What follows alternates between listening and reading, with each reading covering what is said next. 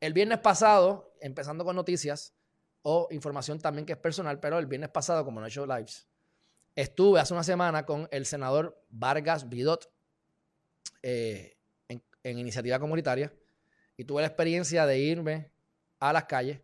Eh, salimos como a las 11 de la noche y regresamos a las 3 y media de la mañana. Ese día fue bien interesante porque yo me había levantado a las 3 y 30 de la mañana solo y empecé a trabajar, tenía un montón de trabajo, tenía un cierre en el municipio de Isabela, eh, de esos cierres cash que se hacen en la misma casa. Así que yo tuve que llegar hasta allá, regresar, fui a hacer unas diligencias en San Juan, para entonces ya dieron las 7 de la noche e irme con Vargas Bidot, que estuvimos preparándonos hasta las 11 de la noche, que fue que salimos. Este, así que fue, estuve y me acosté a las 5 de la mañana. Que ustedes saben que yo me levanto antes de las 5 de la mañana, pues ese día me acosté el sábado a las 5 de la mañana, estuve más de 24 horas despierto eh, voy a volver. Este, me pareció sumamente interesante. Eh, dos de las cosas que me impresionaron mucho, número uno fue un señor que tenía 78 años, no usuario de drogas. Y eso me parece bueno resaltarlo, aunque ya yo lo sabía, que eso existe y pasa, pero verlo de nuevo y corroborar que es más común de lo que uno se imagina. Personas que deambulan en las calles, pero que realmente no, no tienen un problema de droga. Es otro problema, el que sea, se quedaron sin dinero, se renunciaron a, luchar por sus sueños, lo que sea. Este, y tener la oportunidad de hablar con ellos. ¿Cuál es el propósito de comunidad? Digo, yo no sé cuál es el propósito de la iniciativa comunitaria específicamente. No lo tengo memorizado. Lo había buscado anteriormente y he hecho el, research, la investigación, pero según lo que hablé con, el, este senador Bacapidot, uno de los de las, de las cosas no es ir a que esto es bien importante, que esto va de la mano con, lo que, con la guía práctica para conseguir tu propósito de vida. O sea, mi intención no es decirte qué tienes que hacer con tu vida, que el único puede decir eso eres tú. Así que muchas veces la gente predica lo que no cumple y entonces en el caso de, esto me lo dice a mí, y en el caso de las personas que muchas veces van a hablar con las personas de ambulantes y empiezan a decirle que hace el salte de las drogas, bla, bla, mira. Esa gente está metida y se quieren salir más que tú y no lo han podido hacer. Así que eh, la idea es que hablen y se sientan queridos y que se sientan que hay alguien que los está escuchando y se recuerden de eso. Eso puede ayudarlos también a salir de ese boquete este, ha habido gente que, se ha, que ha salido. Eh, les puedo decir algo curioso y gracioso hasta cierto punto. Ellos tienen un, lenguaje y yo pues soy un jíbaro, yo no sé nada de eso.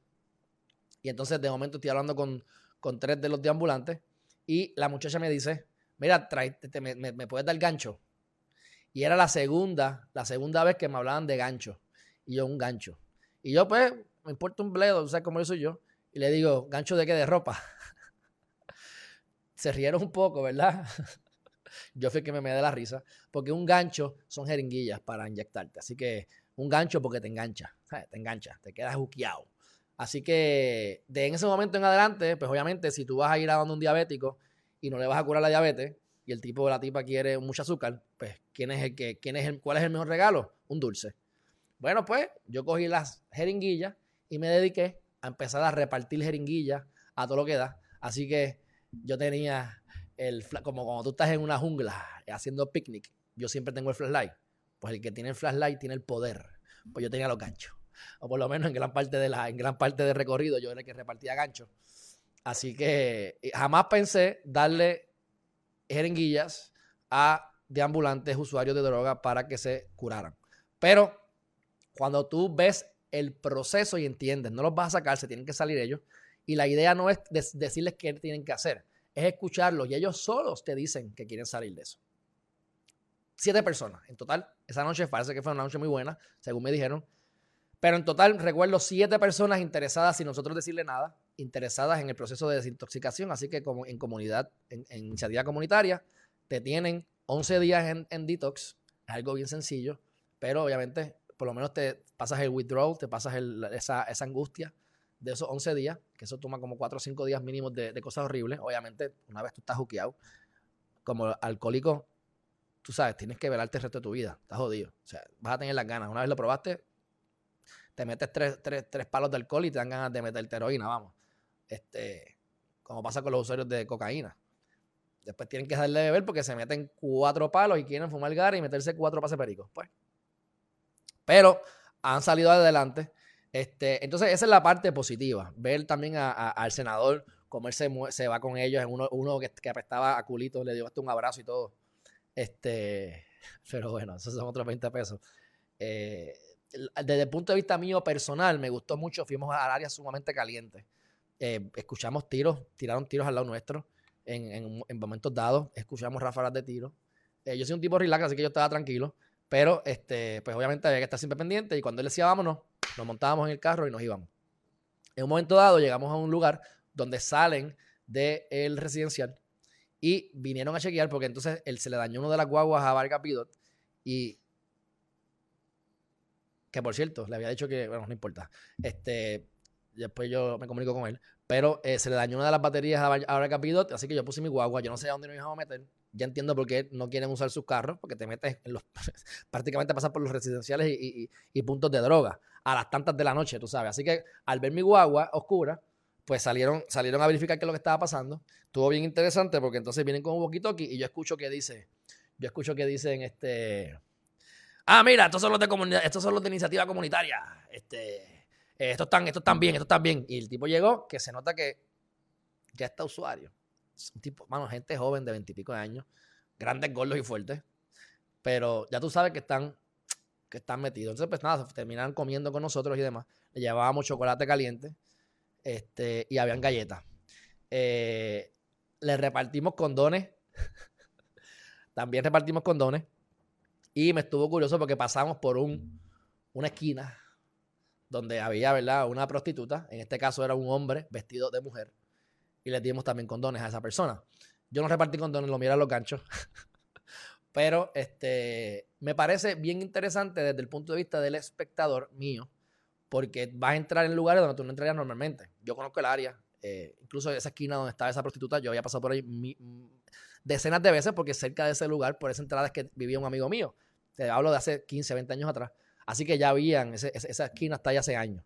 Entonces me dice que la prostitución es ilegal, pero si yo sé que eso está ahí y yo no paso por ahí hace 20 años y sigue ahí, ¿ustedes creen que la policía no sabe esto? Por favor. Algo eh, curioso e interesante es ver cómo uno llega a un lugar y de repente llega en carro son los veladores, los veladores de los puntos.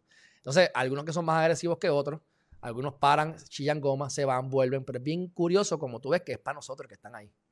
Pero no se meten, simplemente dan, como los tiburones y algunos hacen ruido para que te asuste. Así que uno llega allí, pam, pam, pam, reparte, reparte, reparte comida.